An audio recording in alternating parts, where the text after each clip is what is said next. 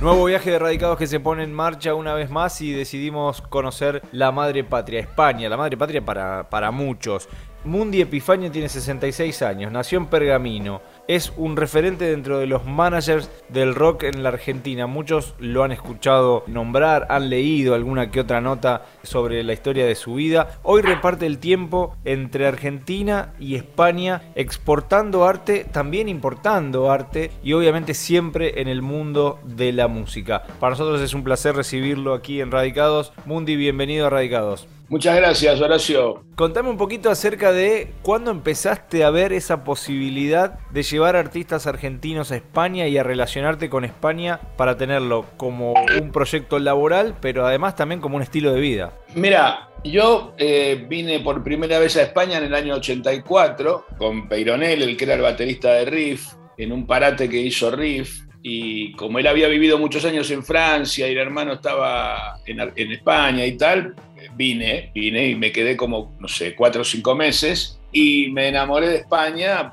en el 84, la movida española, todo, todo lo que pasaba con los artistas, los lugares que había que donde tocaban bandas, donde tocaban artistas, y me enamoré de España y de su forma de vida, de, de, de, de, lo que es el ocio y la gastronomía en este país, que es el, primer, el principal del planeta, y, y cuando pude, en el 92, porque después tuve una discoteca en Buenos Aires que se llamaba Halley, que, que me consumía todo el tiempo de mi vida, y en el 92, cuando dejé la discoteca, me vine nuevamente a España, y ahí comencé a a bucear un poco en el mundo de la música y del espectáculo. En el 93 comencé a, a, introducir a Rata Blanca, que fue la primera banda que metí en España, y a partir de ahí vinieron un montón de artistas más, que los trabajé mucho, como Todos tus muertos, Ataque 77, que fue con el que más giras hicimos en toda Europa, en fin, un montón de artistas que yo trabajaba desarrollándolos, pero que casi no ganábamos dinero.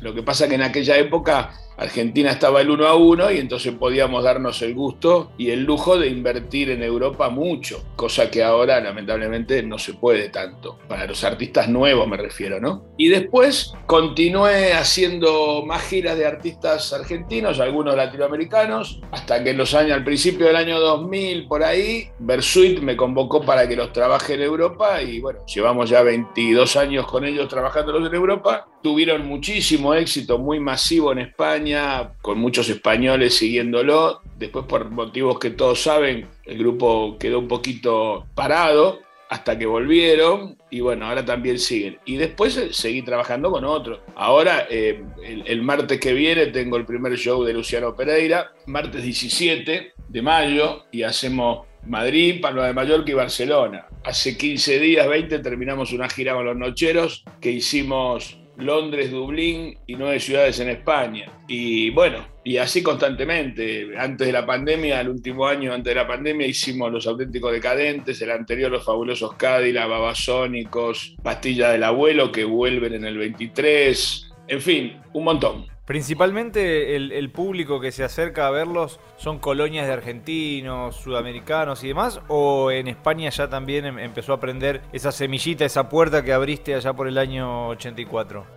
No, no, no. Eh, eh, a ver, con las nuevas generaciones, eh, con el trap, viene mucho español. Hicimos también una gira con CRO y con Homer el Meromero, y viene mucho español con el trap, porque el, el, movimiento urbano argentino ha explotado en toda América y España algo que nunca habíamos visto, lo que estamos en este negocio, nunca habíamos visto que artistas que no han venido nunca vengan y ya sean súper top o medianamente top. Eh, entonces, ellos sí meten mucho público español. Con respecto a los artistas que te nombré, Ataque 77 tenía mucho público español, eh, Rata Blanca también. Rata Blanca era casi todo público español, porque en aquella época no había argentinos aquí casi. Muy poquito, no se encontraban por ningún lado. No es como ahora que hay una invasión, una contrainvasión impresionante. Versuit llegó a tener un 60%, 70% de público español. El resto de los artistas les cuesta un poco más porque no vienen tanto. Y como te digo que antes, de, antes que terminara el 1 a 1, a nosotros nos era muy fácil invertir y hacer grandes campañas de marketing y promoción. Porque con el dinero que ganábamos en Argentina, aquí éramos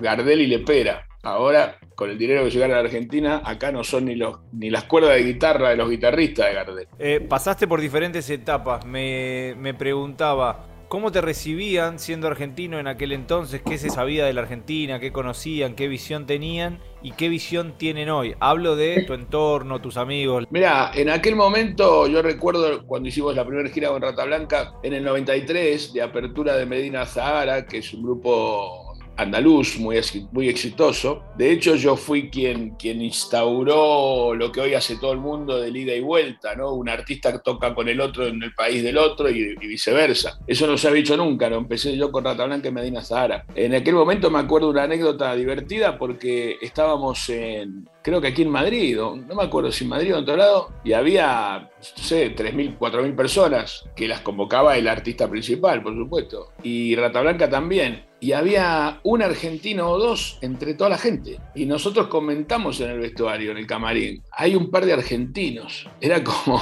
era como algo anecdótico. No había argentinos. Eh, había muy pocos que habían venido exiliados de la dictadura militar, pero ya eso eran de otro palo. Gente más grande, no, no, no estaba en el rock y menos en el heavy metal. Después ya con el tiempo, con las oleadas de crisis grande de Argentina, empezaban a venir muchos argentinos y argentinas y, después del 2001 se empezó a llenar y ahora es una invasión impresionante. ¿En qué parte de Madrid estás? ¿En qué parte de Madrid tenés tu productora? En la Latina. ¿Se nota la invasión de argentinos? Sí, claro, por supuesto. La invasión, yo le llamo contrainvasión. Bueno, en realidad es una contrainvasión porque ya nos invadieron en Argentina de hecho, mis cuatro abuelos eran italianos y a lo mejor los tuyos, alguno también, o español, o, alemán, o europeo, como casi toda la gente que yo conozco. En Argentina, el 90% de la gente que yo conozco tiene abuelos europeos y muchos tienen padres europeos.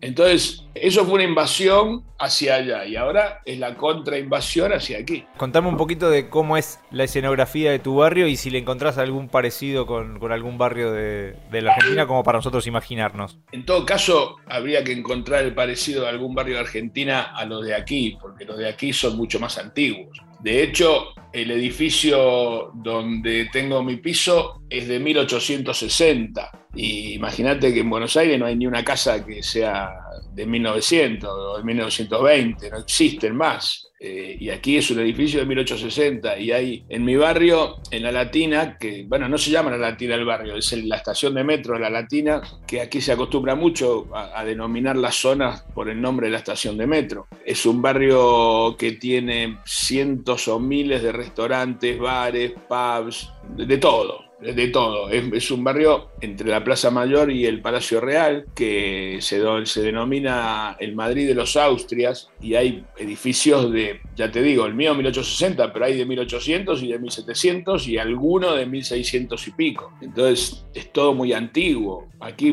por aquí abajo de todas estas calles pasan las murallas romanas, que luego fueron árabes, y a partir de ahí se construyó Madrid a partir de, la, de, lo que había dentro de las murallas romanas, digamos, el pueblo romano que vivía aquí. Un barrio donde se respira arte y donde se respira también historia, cultura, que, va cambiando. ¿Cómo haces para, para viajar a la, a la, Argentina? ¿Eso es algo que te ha facilitado en cuanto a frecuencias de vuelos y demás? ¿O sí. sigue siendo complicado? Por suerte, por el trabajo que yo tengo, en el 2019 fui siete veces a, Buenos, a la Argentina, a Buenos Aires. Eh, obviamente, después en el 2020 fui, una vez, fui dos veces. Fíjate que en el 2020, antes de la pandemia, fui en enero y fui en marzo. Ahí al límite. Sí, sí, sí. Volví el 15 de marzo, volví de Buenos Aires en el último vuelo de Iberia, antes que pararan todos los vuelos y cerraran todos los aeropuertos. Y, después ya, por supuesto, no volví a ir hasta ahora que, que fui, estuve 40 días entre febrero y marzo. Pero este año ya tengo dos visitas más a Buenos Aires, con dos artistas españoles, que hago giras en América y entonces me cae Buenos Aires en la gira y voy. Y me quedo dos días, cinco días, lo que fuera, ¿no? A mí no, no, no, me preocupa tanto el ir o no ir en una fecha determinada, sino que voy cuando puedo, cuando me lo permite el trabajo. Y respecto de artistas que puedan estar escuchando esta historia, esta entrevista y que tengan ganas de, de mandarse a la aventura. ¿Es fácil abrirse camino en España o es para muchos una especie de utopía eso de caer con la guitarra, recorrer los bares, hacerse un espacio? A ver, todo tiene que ver con el espíritu y el bolsillo. Si tenés un espíritu aventurero, como artista, que el artista siempre es un poco aventurero. Y si, si, un artista tiene ese espíritu aventurero y tiene en el bolsillo un poco de dinero para aguantar, en España los músicos son muy bien vistos. No es como en América Latina, en Estados Unidos, que llegás con una guitarra y, y, casi siempre te tratan medio mal. Acá no, acá llegás con una guitarra y todo el mundo te saluda, te dice, qué buena onda, ¿dónde vas a tocar? ¿Dónde no? Tal. O sea, es, distinta la idiosincrasia del español. Aquí el que quiere venir a hacerse un espacio en el mercado lo puede encontrar, pero ya te digo, tiene que tener espíritu y bolsillo. Claro. ¿Es caro vivir en, Madrid hoy a raíz de todo lo que está pasando en el mundo con los aumentos de precios, post pandemia y demás? Siempre es caro vivir en Madrid. Madrid es la capital del mundo. O sea, Madrid, como dice mucha gente, es la mejor capital del mundo. Es, el imperio del, del, ocio, la diversión, el arte, la cultura, la joda, eh, todo, todo. O sea, eh, España es eso, pero Madrid más aún todavía. Es, es el lugar donde viene de turismo el planeta planeta entero. Pensá que España va segundo en el mundo en turismo después de Francia, pero Francia le, creo que le lleva el 1.5% de turistas. Ya este año, entre este año y el que viene, España se lo come a Francia y queda primero. Ya se comió a Estados Unidos, que tiene un territorio 20 o 30 veces más grande que España. Y, y España ya lo superó en cantidad de turistas. Por eso te digo que, que esto es caro. Caro porque al haber mucho turismo, que vienen con monedas fuertes, con, hay mucho japonés, mucho inglés, mucho alemán. Bueno, el alemán hoy es el mismo euro, pero ganan mucho más dinero que en España y se la gastan aquí. Estabas hace un ratito que, que habías recorrido con, con, las giras varios países europeos, Europa por ser continente también pequeño, permite esa facilidad. ¿Te han surgido propuestas para vivir o radicarte también en otro país? Pienso Portugal, por, por muchas vinculaciones también artísticas, por la cercanía obviamente con España. No, no, eh, a ver, eh, eh, precisamente a Portugal no he ido mucho. Hemos hecho con Rata Blanca dos o tres giras en los 90 y después he ido un par de veces a visitar a unos amigos y tal. Pero sí hemos ido con Ataque 77 mucho a Alemania, Suiza, Austria, Italia. Y la verdad que yo no cambio Madrid por ninguna ciudad del mundo, porque además de todo lo que enumerábamos, se habla en español. Entonces, eso para nosotros es una, ventaja. Eh, no sé, con, con, Babasónicos y con los auténticos decadentes hemos hecho Berlín, París, Londres. Con los Nocheros y Soledad hemos hecho Dublín,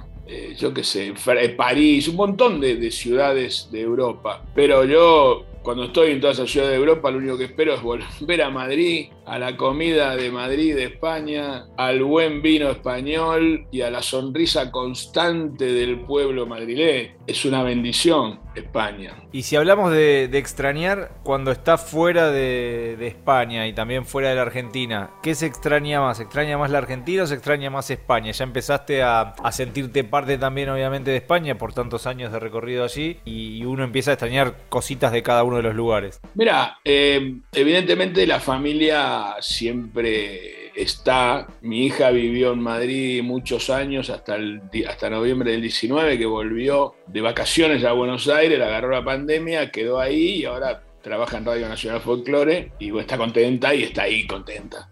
No, no, no volvió. Entonces, sí, se extraña a mi familia, a mi hija, mi, esas cosas, mi hermano que vive en Pergamino ahora, mis amigos de Buenos Aires, los del barrio de cuando yo era niño y mis amigos de la industria managers, artistas, técnicos. Siempre me gusta verlos. De hecho, cuando voy los veo siempre a todos. Pero yo siempre, cuando estoy en otros lados, siempre digo, ¿cuándo volveré a España? Excepto cuando estoy en Buenos Aires, ¿no? Que está todo bien. Pero si voy a Santiago de Chile, a los cuatro días me quiero volver a Madrid. Y si voy a Berlín o a París, a los cuatro días me quiero volver a Madrid. O sea, o, o a Mallorca o a Ibiza, ¿no? Que son lugares paradisíacos. Si alguien va de la Argentina por primera vez a España a conocer Madrid y demás, ¿qué lugares le recomendás que visite sí o sí? Puede ser un lugar para comer, un teatrito para ir a ver música en vivo. Mira, eh, eh, eso, eso es imposible porque decirlo, porque lugares para comer hay uno cada 50 metros y uno mejor que el otro. En, Madrid, eh, en cualquier barcito comes muy bien. en cualquier, obviamente los restaurantes mucho mejor y hay 200 restaurantes de, o 500 super top a nivel mundiales. Pero pasanos algún secretito tuyo, algún preferido. Ah, bueno, pero es que lo que te digo, hay de todo. O sea, imagínate, imagínate que yo en mi casa, sin bajar de la vereda, solamente en mi manzana tengo ocho restaurantes y bares. O sea, sin bajar de la vereda, sin cruzar la calle. Por eso, por eso te digo que es alucinante. Eh, aquí hay un lugar que se llama la Loca en el barrio que es espectacular. Está la Posada del Dragón que es increíble. Hay una calle aquí a, 100 metros que se llama la Cava Baja que está súper de moda y que en 200 metros debe tener, no sé, por decirte algo, a lo mejor me equivoco, pero en 200 metros puede tener 40 restaurantes entre las dos veredas, o 50, una locura. Y de todo tipo de cosas, de todo tipo de nacionalidad, comida a todos lados. Para que tengas una idea, si yo pongo un compás en mi casa, ¿no? Y, y hago un redondel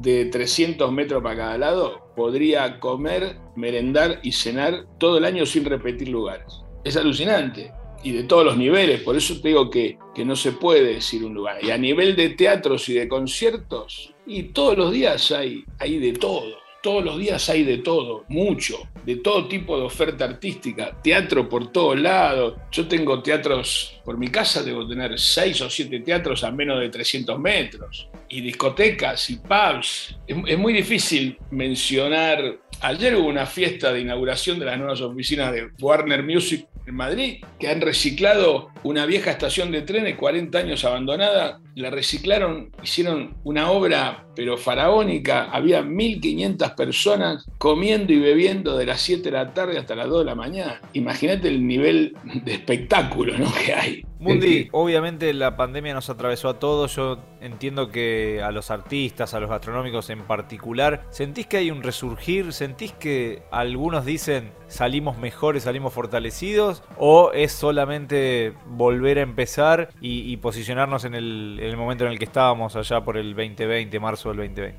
Hay de todo. Lamentablemente hubo gente, pequeñas empresas, empleados de empresas que quedaron sin trabajo. Hay muchos empleados y empleadas que a lo mejor no se pueden haber, no se adaptaron a lo que es el teletrabajo y quedaron fuera del sistema. También hay empresas medianas que quebraron porque la pandemia no les permitió vender lo que vendían, pero hay otras que la pandemia les hizo bien para vender lo que tenían, que antes de la pandemia vendían menos. Y por el lado del espectáculo, al menos en España, ha crecido muchísimo. En el 2022 va a haber el 50% más de espectáculos y eventos que en el 2019 en España. O sea que imagínate, solamente en Madrid, en cuatro o cinco meses, yo creo que hay como 15 o 18 festivales multitudinarios. O sea, el más chico de 30.000 personas, que es una locura, es una locura la cantidad de,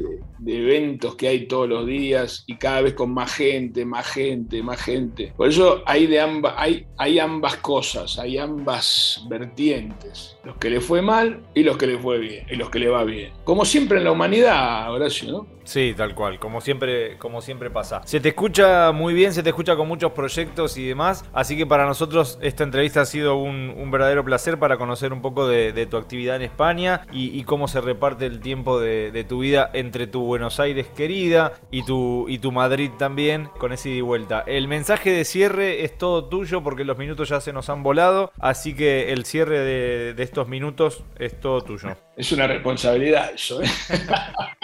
No sé qué decir respecto a, un cierre de un programa, porque generalmente se dice, bueno, que estén todos bien, hasta luego. La radio está buenísima, la entrevista estuvo impresionante y a los que quieran venir a España les digo la dupla que tienen que tener, espíritu y bolsillo. O mucho espíritu y un arte que asombre y que sea distinto a lo que abunda, lo cual no es muy fácil, pero se puede intentar. Ya ven a los chicos del trap cómo entraron todos como bestia y están copando a un nivel increíble. Eh, así que nada, muchas gracias por la entrevista. Un saludo a Ponle Sica, que fue el que me convocó, y un saludo para vos y para todo el equipo. Gracias por estos minutos, Mundi. Eh, éxitos en España y nos quedamos con, con esos dos secretitos para, poder triunfar. Y ojalá, eh, si algún día aprendemos a tocar algún instrumento, te pasamos a visitar.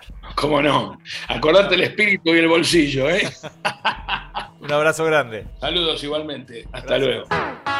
Si disfrutaste del viaje, muy pronto nos volvemos a encontrar con un nuevo destino para seguir conociendo el mundo y saber cómo viven los argentinos más allá de las fronteras. Viajo todo el tiempo a muchos lados. Viajo sin saber a dónde voy.